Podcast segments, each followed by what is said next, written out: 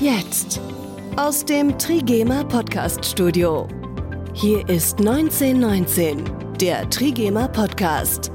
Heute 1919, das Interview.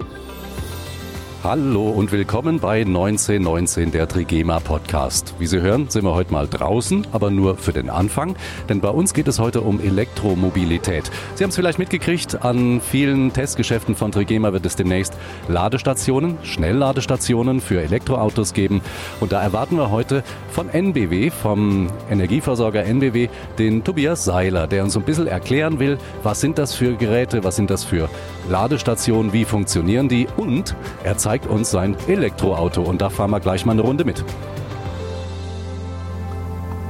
So, jetzt sitzen wir also drin im E-Fahrzeug. Erstmal blinken anständig und dann geht's langsam los. Das ist schon sehr ruhig. Jetzt geben wir mal richtig Gas.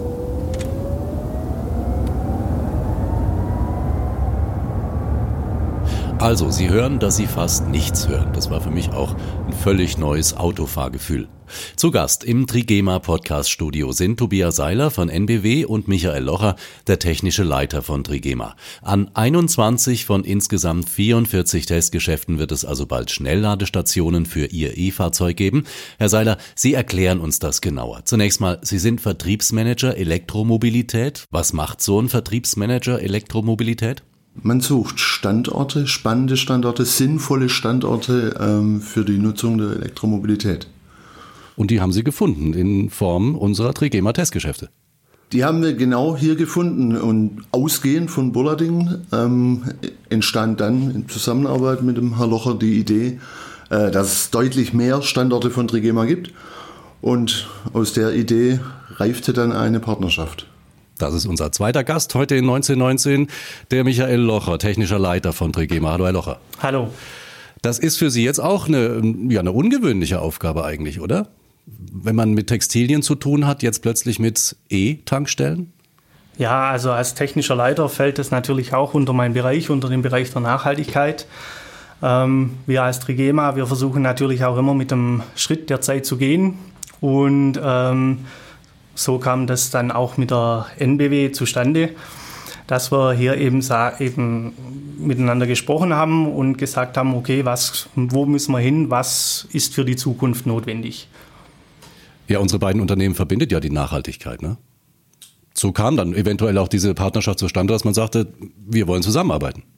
Total, total. Also ähm, ich glaube, unsere beiden Unternehmen verbindet nicht nur, nicht nur der Gedanke und die Idee ähm, und die Überzeugung der Nachhaltigkeit, sondern wahrscheinlich deutlich mehr.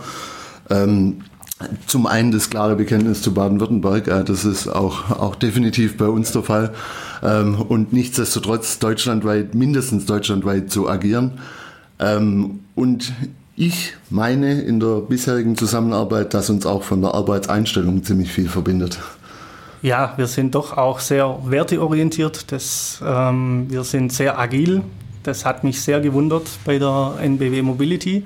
Ein sehr agiles Unternehmen, sehr anpassungsfähig und von dem her konnten wir auch dieses ganze Projekt recht schnell realisieren, unkompliziert realisieren und ich denke mal, haben da gute Win-Win-Situation geschaffen. Wir sind eben mal mit äh, einem Elektrofahrzeug gefahren. Wir haben die Aufnahmen ja schon gehört, wie das da im Inneren klingt. Sehr leise, sehr durchzugstark das Fahrzeug. Ist das so ein, so ein, so ein Vorurteil, dass Menschen sagen, ich will gar kein so ein E-Auto? Erstens komme ich nicht weit und, und dann sind die auch nicht schnell genug, die Fahrzeuge. Das stimmt gar nicht, ne?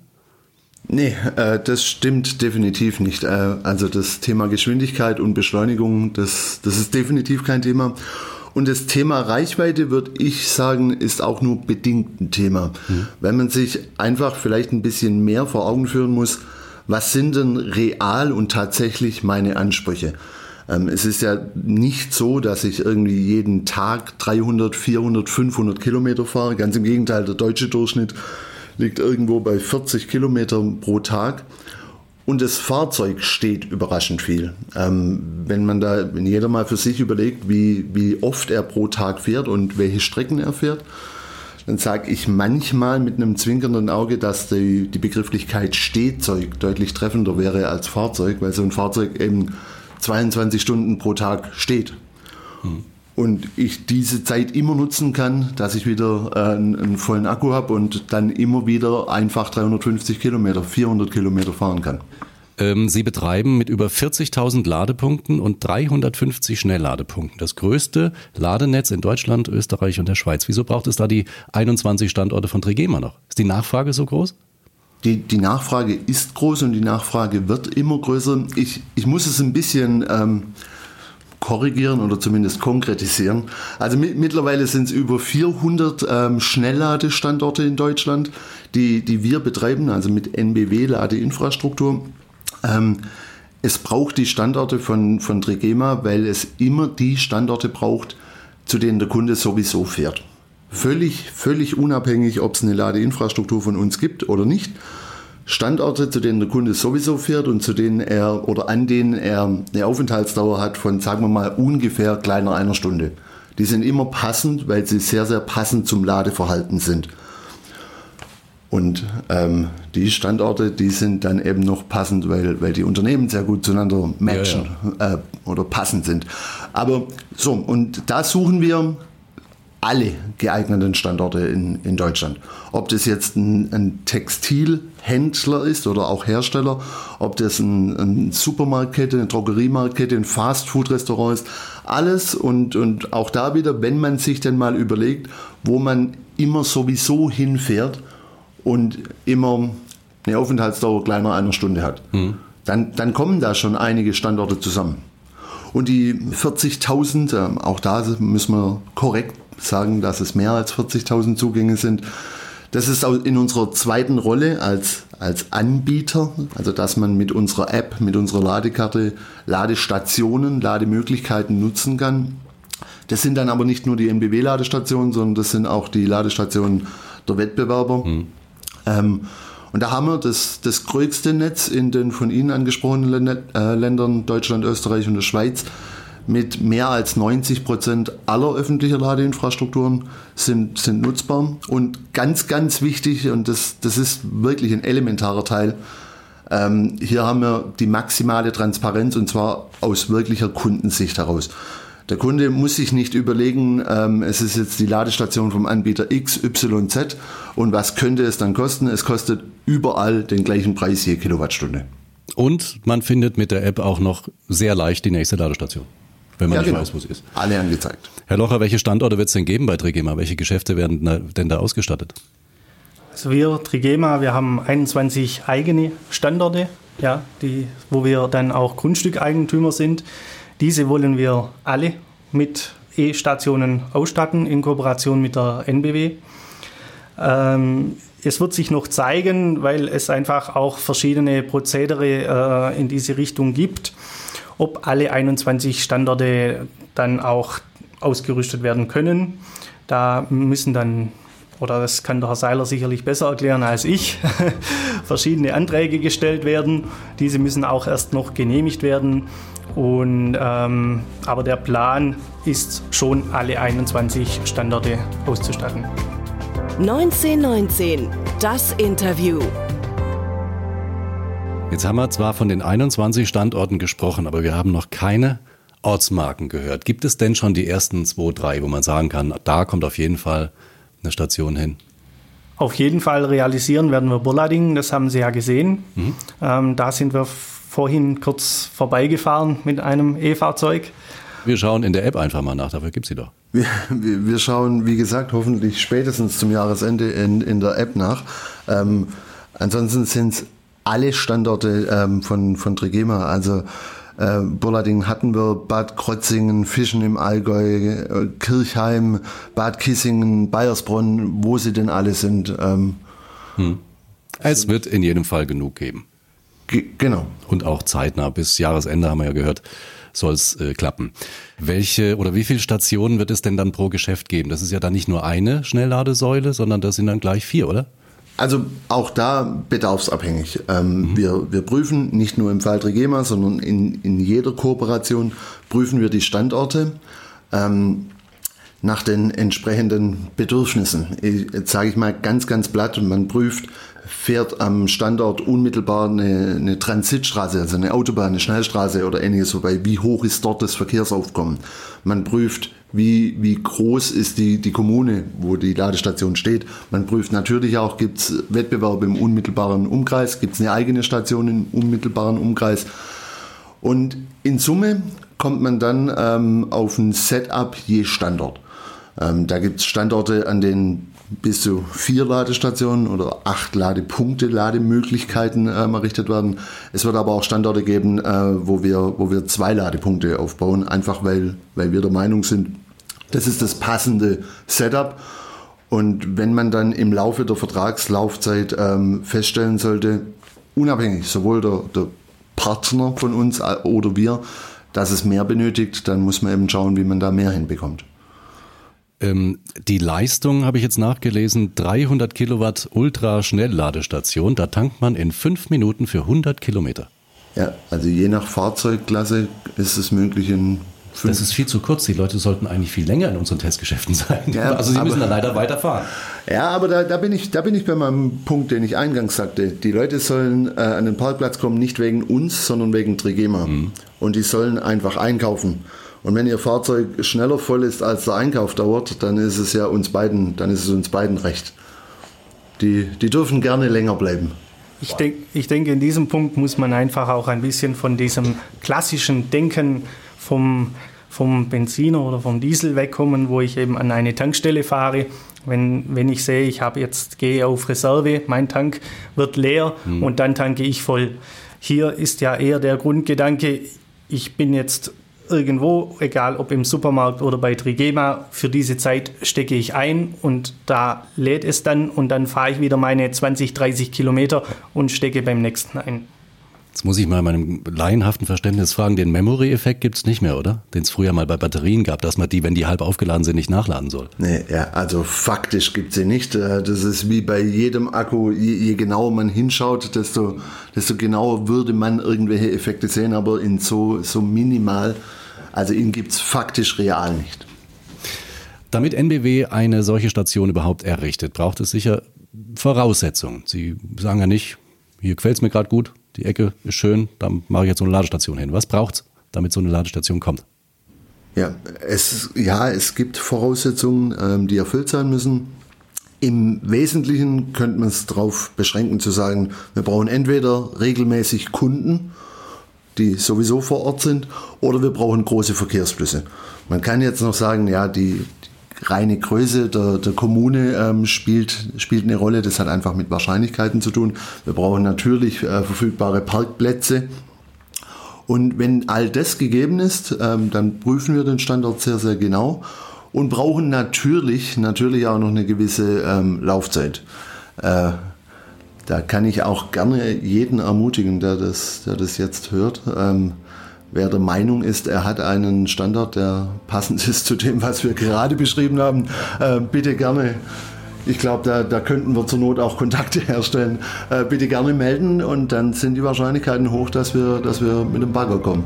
Wir geben es weiter. 1919, das Interview. Lassen Sie uns nochmal auf die App zurückkommen und auf den Bezahlvorgang. Ähm, wie funktioniert das? Ich habe eine App, ja. auf dem Handy ja. und äh, die hat Zugang zu meinen, weiß ich nicht, PayPal, Kreditkartendaten und so weiter und damit gehe ich an die Ladestation ja. und das war's. Das, das war's, Ge genau. Also das, das funktioniert ähnlich wie, wie die großen bekannten äh, Kartenanbieter, die, die wir wahrscheinlich alle auf dem Handy haben. Ich fahre zu einem Ladepunkt und dieser Ladepunkt wird mir in der App angezeigt. Ich sage in der App, dass der Ladevorgang jetzt startet und muss natürlich den Stecker noch mit dem Fahrzeug ja, ja. verbinden. Klar. So, und, und immer zum selben Preis, egal wo. Immer zum selben Preis. Ähm, das, aus unserer Sicht ist das einer der entscheidenden ähm, Erfolgsfaktoren aus Kundensicht, weil diese, diese Transparenz muss unbedingt gegeben sein. Der Kunde darf nicht noch überlegen müssen, äh, in welcher Konstellation das jetzt wie, was, wo kosten könnte, sondern er muss einfach die Gewissheit haben, wenn er unsere App oder unsere Ladekarte nutzt, ähm, ich lade und ich kenne den Preis. Genau. Mhm. Wie ist das denn eigentlich zu Hause? Da habe ich ja nicht so eine moderne Ladestation. Kann ich da das Auto quasi in die Steckdose stecken? Es gibt, glaube ich, solche Zusatzmodule, die man dann zu Hause noch hat. Sie merken, ich habe kein E-Fahrzeug, deswegen weiß ich es nicht. Erklären Sie es mir. Wie macht man das daheim? Also zunächst mal bin ich guter Dinge, dass, das, dass sich das vielleicht ja nach unserem heutigen Tag ändert und Sie zumindest ins Grübeln kommen, dann habe ich schon Definitiv. viel, dann habe ich schon viel meines Auftrags erfüllt. Ähm, zu Hause ist es total anders ähm, als im öffentlichen Raum, weil ich ganz andere Leistungsklassen benötige. Ich habe zu Hause typischerweise, sagen wir mal ganz banal, die ganze Nachtzeit, an das ein Fahrzeug geladen wird. Deswegen ähm, brauche ich da gar nicht Ladeleistungen bis 300 kW, sondern mehr oder weniger das, was aus einer, aus einer Steckdose rauskommt. Hm. Besser und komfortabler funktioniert es dann, wenn ich das zu Hause mit einer sogenannten Wallbox mache. Das ist einfach nur dass ich mehr Leistung bekomme, aber, aber immer noch in einem sehr sanften Rahmen. Ähm, man kennt es teilweise noch von den roten CEE-Steckdosen in den Garagen, die eben dann ein bisschen mehr Strom zur Verfügung stellen, weil man fairerweise auch sagen muss, dass diese ganz klassische äh, Haushaltssteckdose eben nie dafür erfunden wurde, dass man dort zehn Stunden lang unter voller Leistung äh, ja. Strom bezieht. Da, das, ist, das ist nicht deren Auftrag. Und dann ist es zu Hause so, dass man im Idealfall Eigenheimbesitzer mit Photovoltaikanlage, dann ist der, der schönste Fall der, dass wir ähm, über Nacht den Strom laden, den wir tagsüber mhm. generiert haben.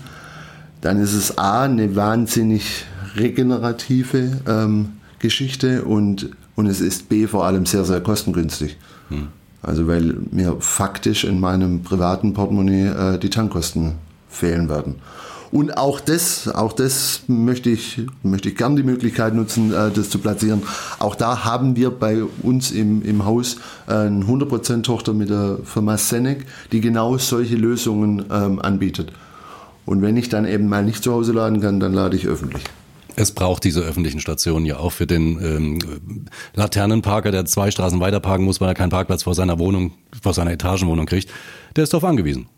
Eben. Der, der ist total darauf angewiesen. Und jetzt schaue ich hier ähm, in, über Burladingen hinweg und stelle fest, hier haben wir ja wahrscheinlich einen extrem hohen Anteil an Ein- und Zweifamilienhäusern. Mhm. Das heißt, für die funktioniert das. Aber je größer eine Kommune wird, desto geringer ist genau dieser ähm, Anteil und die, die Menschen sind darauf angewiesen, Laternenparker oder eben dann bei dem wöchentlichen Supermarkteinkauf diese Viertelstunde, 20 Minuten zu nutzen, um in aller Regel ihren ganzen Wochenbedarf an Kilometer nachzuladen. Ja, wenn die Nachfrage noch mehr steigt, das wird sie ja hoffentlich auch tun, dann werden, wird es dennoch zu wenig Ladestationen geben. Ne? Dann braucht man da noch mehr. Ja, und genau das, also das ist ja das Schöne, dass man immer noch mehr braucht, weil das ist ja genau mein Job. Ähm, ich habe ich hab nicht vor, äh, meinen Job irgendwie zeitnah, zeitnah zu, zu wechseln. Ähm, also in unserer Planung sind wir jetzt irgendwie in, für die Jahre 2025, 2030. Es, mhm. es wird ein stetiger Ausbau sein, der, und das ist aber auch wichtig, der enorm bedarfsgerecht vonstatten gehen wird.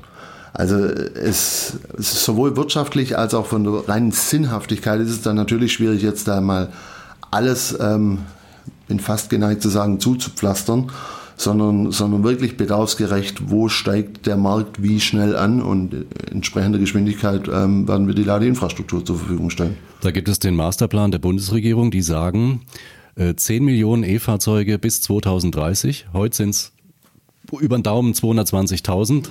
Ladestationen im Moment rund 22.000 und bis 2030 sollen es eine Million sein. Ist das zu schaffen? Das ist bestimmt, bestimmt zu schaffen. Allerdings muss man ähm, bei den Lademöglichkeiten ähm, sagen, das sind jetzt nicht alles Lademöglichkeiten mit 300 kW. Hm. Da, gehören, da gehören auch sehr klein, also von der Leistungsklasse sehr kleine Ladepunkte dazu, die dann aber lokal sehr, sehr viele Ladepunkte haben. Ähm, man denke an öffentliche Parkhäuser und so weiter. Und auch da ist es so, dass man auch da wieder sehr, sehr genau abwägen muss, wie lange steht ein, typischerweise ein, ein, Fahrzeug dort. Und wenn das dann irgendwie in manchen Parkhäusern dann länger als zwei oder vier Stunden steht, dann reicht mir eben auch eine sehr kleine Ladeleistung. Herr Locher, müssen wir irgendwas vorbereiten auf unseren Parkplätzen für die Errichtung dieser Ladestation? Nein, also grundsätzlich, grundsätzlich äh, läuft es so ab, dass wir in Abstimmung mit der NBW ähm, eben den besten Standard äh, auswählen. Es ist einfach dann auch eine Frage, wo kommt das, der Netzanschluss, also der Stromkabel in das Grundstück. Hm.